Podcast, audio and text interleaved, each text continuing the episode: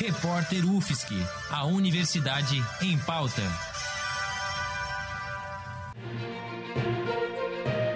Cobertura especial Covid-19.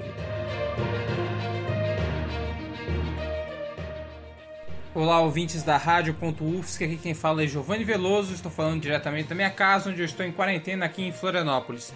Trago nesse boletim algumas informações sobre o coronavírus no Brasil.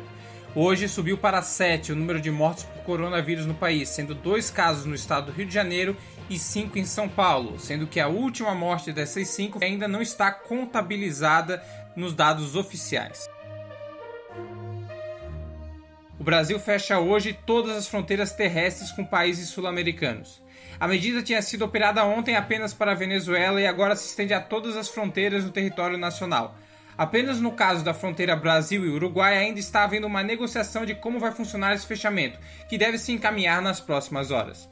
A Caixa Econômica Federal também tomou medidas diante da situação do coronavírus. O banco reduziu as taxas de juros de linhas de crédito e ofereceu pausa de até 60 dias para todos os contratos de pessoa física e jurídica. O presidente da Caixa, Pedro Guimarães, garantiu que ampliará os prazos caso seja necessário diante da crise do Covid-19.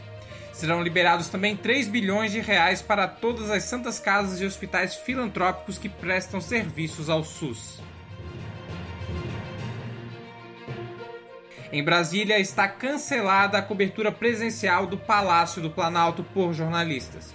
O Senado Federal também terá uma sessão remota, onde inclusive será votado o decreto de calamidade pública no país. Novamente ressaltamos as mesmas medidas de prevenção: lavar bem os olhos com água e sabão ou álcool em gel, não tocar as mãos sujas em olhos, boca e nariz e principalmente ficar em casa para prevenir o contágio. Eu sou Giovanni Veloso para a Rádio.UFSC. É rádio, é jornalismo contra o coronavírus e ponto.